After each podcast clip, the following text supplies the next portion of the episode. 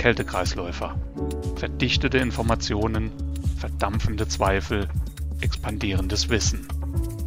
Der Podcast für alle, die Überhitzung cool finden.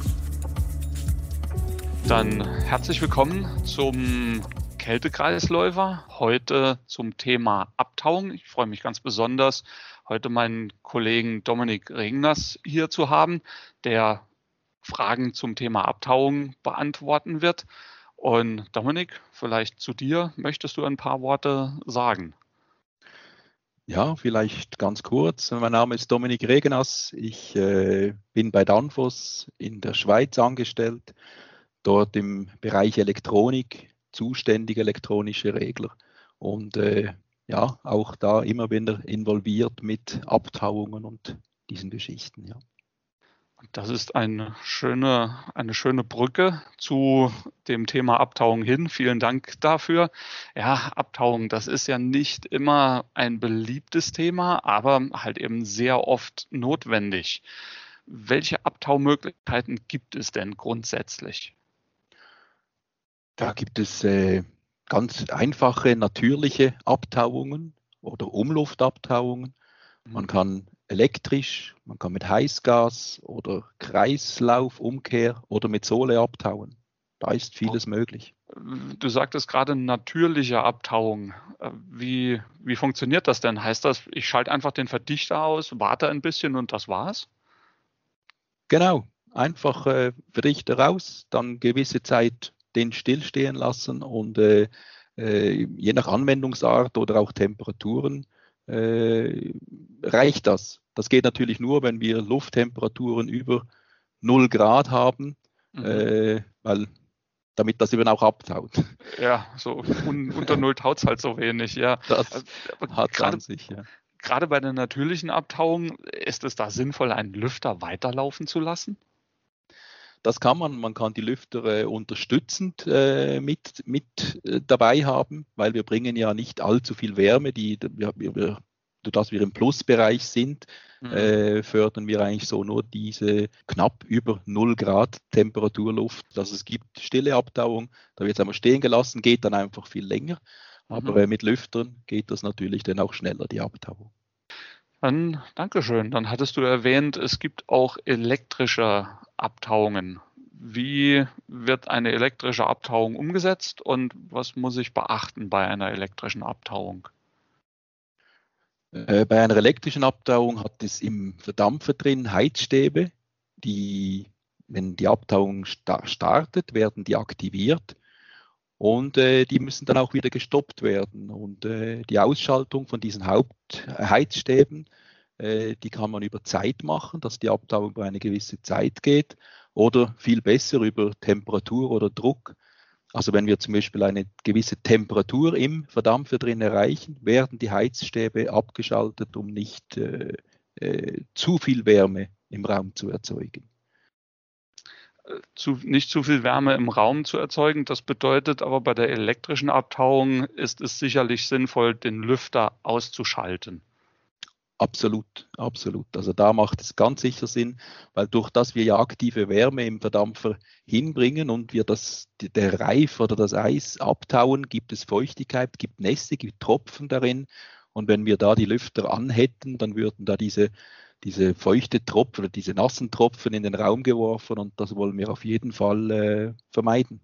Gut, eins ist, glaube ich, relativ offensichtlich, dass der Verdichter aus ist in dem Fall oder bei einer Verbundanlage der einzelne, der einzelne Verdampfer dann zumindest mal abgeschaltet wird während der Abtauung. Das ist richtig, ja. Okay. Das gibt aber einen, einen Schritt in Richtung Heißgas dann jetzt. Das ist ja eine weitere Abtauart, die du erwähnt hast. Wie kann ich Heißgasabtauungen realisieren und wo kann ich die einsetzen? Also Heißgas, äh, bei Heißgasabtauung wird äh, heißes Gas vom, vom Verdichter in den Verdampfer geleitet, äh, meistens umgekehrt durch den Verdampfer. Und äh, das verhält sich dann wie ein Kondensator. Äh, okay. Das, ein, das Ein- und Ausströmen vom, vom Heißgas wird dann über Magnetventile gesteuert.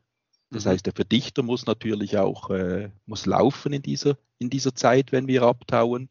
Mhm. Und eben auch der Ventilator, den wir immer wieder angesprochen haben, der muss auch hier ausgeschaltet werden, äh, wegen den gleichen Sachen, die ich vorher gesagt habe.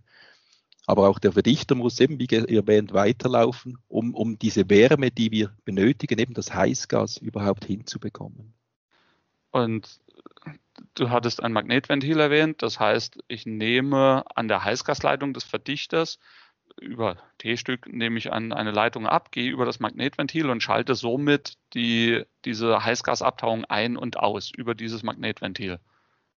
Das ist vereinfacht gesagt eigentlich so, wie man es machen kann. Das ist richtig, ja. Brauche ich da irgendeinen Druckregler noch, damit der Verdichter genügend Druck aufbaut oder dass der Druck, Druck abgebaut wird auf den Druck des Verdampfers? Das kann man machen. Man kann Druckregelventil, also man kann, man kann das wirklich auf unterschiedliche Arten machen, wirklich ganz einfach, aber äh, ein Druckregelventil kann Sinn machen. Okay. Heißt das aber, ja, Entschuldigung. Äh, sorry, ist aber nicht unbedingt notwendig, zwingend ein Druckregelventil. Es kann auch ohne gehen. In meiner Welt kann das auch ohne gehen, ja. Der Verdichter muss also weiterlaufen. Wie ist das denn, wenn ich mehrere Verdampfer habe? Das, das ist wahrscheinlich dann ziemlich praktisch. Dann kann ich, kann ich einige Verdampfer weiterlaufen lassen und einen dieser Verdampfer abtauen. Oder wie funktioniert das, Dominik? Ganz genau so. Also in meistens größeren Systemen, eben mit mehreren Verdampfern, kann man so wechselseitig abtauen.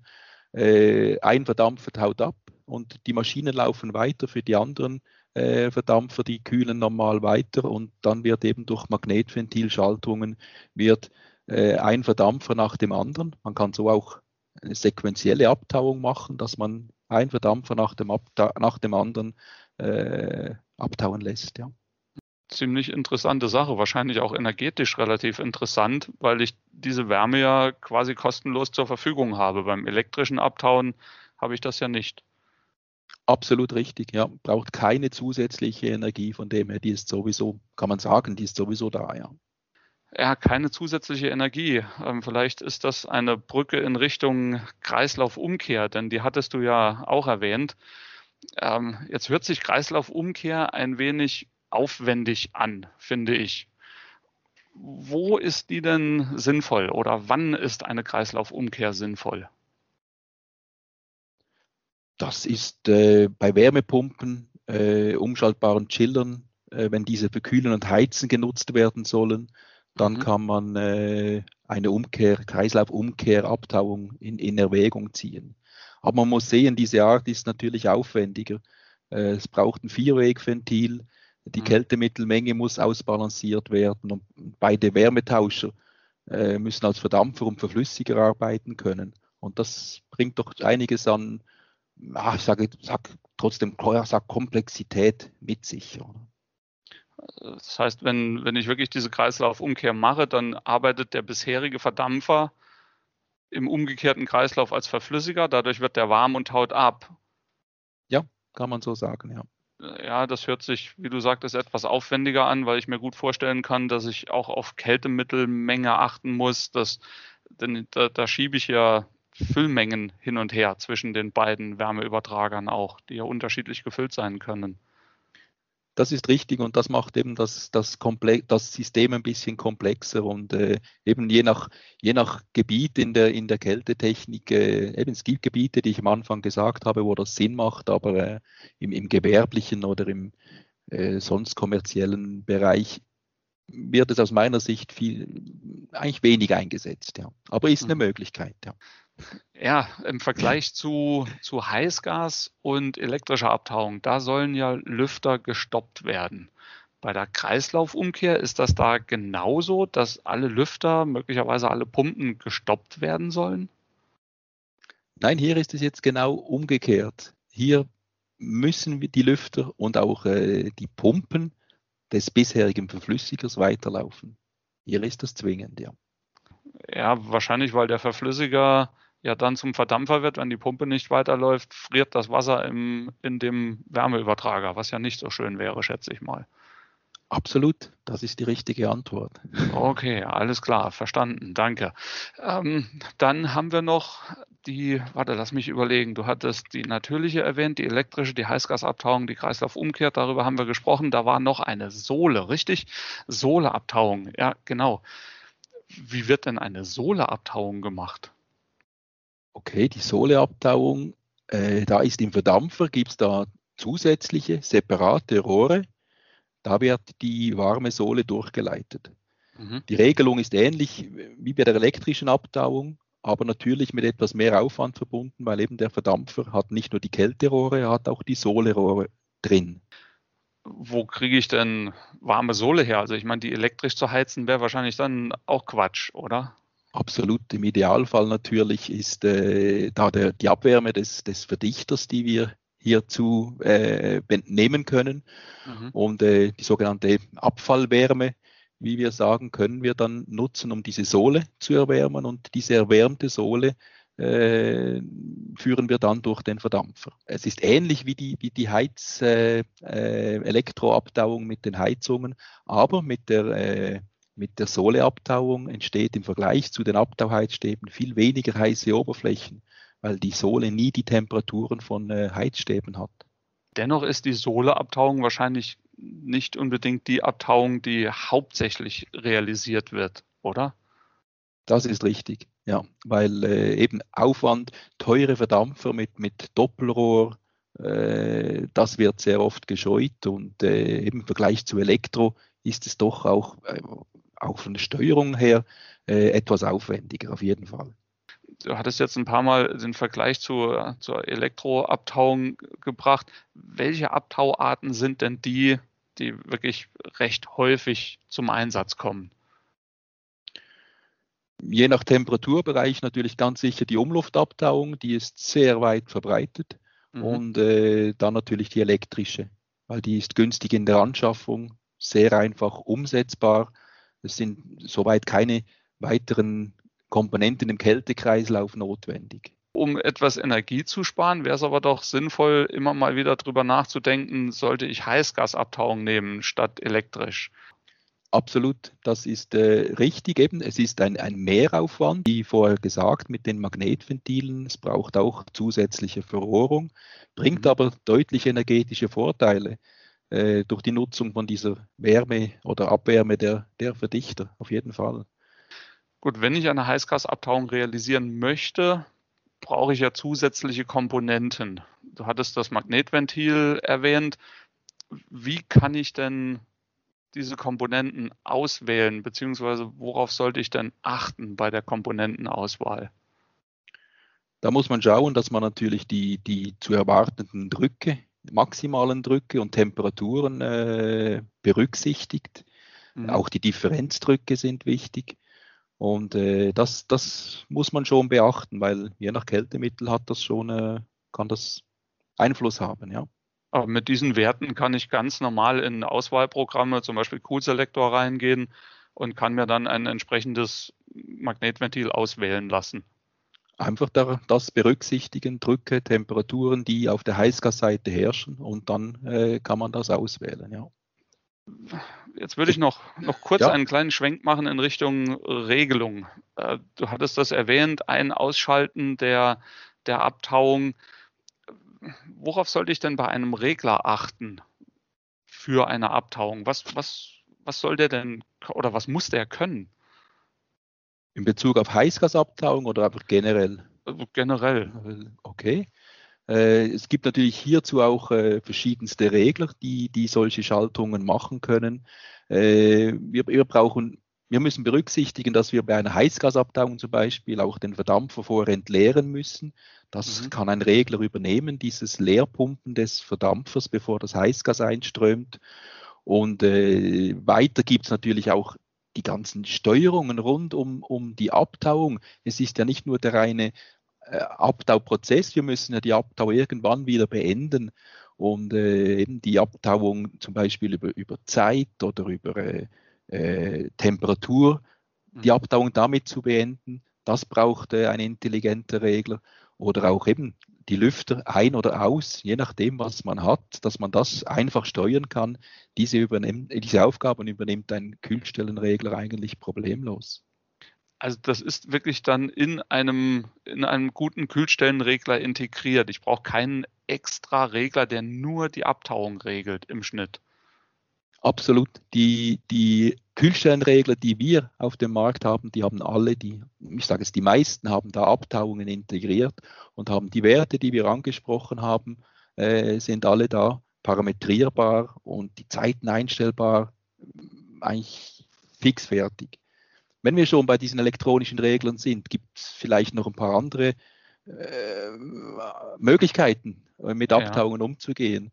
Es gibt auch äh, Bedarfsabtauung in Kombination das, mit Intervallabtauung. Mhm. Das wäre so eine Frage, die, die noch aufgetaucht wäre bei mir. Bedarfsabtauung. Wie erkennt denn ein Regler, ob er jetzt abtauen muss?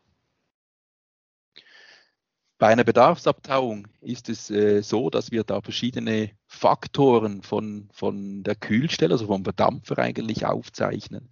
Durch die Intelligenz, die im Regler ist, äh, nehmen wir zum Beispiel die Lufteintritt, Luftaustrittstemperatur mit, mit, mit Sensoren. Dann haben wir sehr oft ein elektronisches Einspritzventil auch. Das können wir als Durchflussmesser verwenden. Wir sehen, welchen Öffnungsgrad das äh, Ventil hat.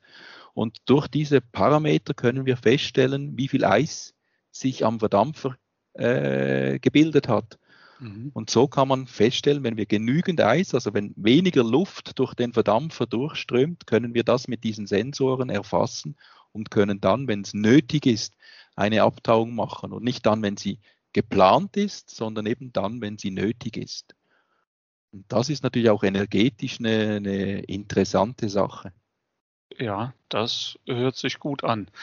Ja, vielen Dank für, für all die interessanten Informationen. Hast du noch irgendwelche abschließenden Kommentare, die du loswerden möchtest oder ein paar Punkte, die ich vielleicht vergessen habe bei den Fragen, die dir als wichtig erscheinen?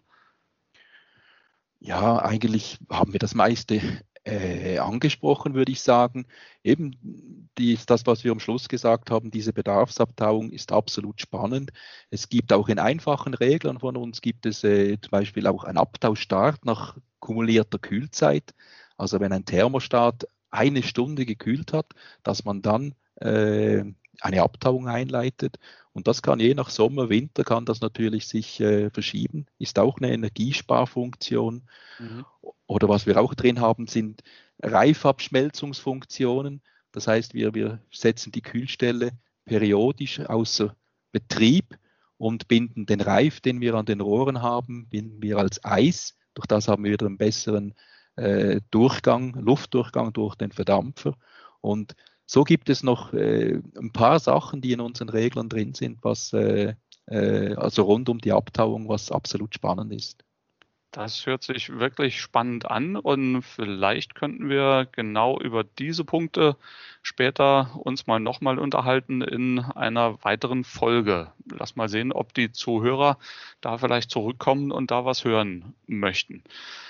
Dann herzlichen Dank für, für die Antworten. Herzlichen Dank, dass du dein Wissen geteilt hast. Vielleicht kurze Zusammenfassung. Du sagtest, es gibt diese Arten, verschiedenen Arten der Abtauung, natürlich elektrisch, Heißgas, Kreislaufumkehr, Sohle. Hauptsächlich benutzt wird natürliche Abtauung, elektrische Abtauung. Heißgas ist sicherlich sinnvoll, um Energie zu sparen, gerade bei Systemen, die mehrere Verdampfer parallel haben.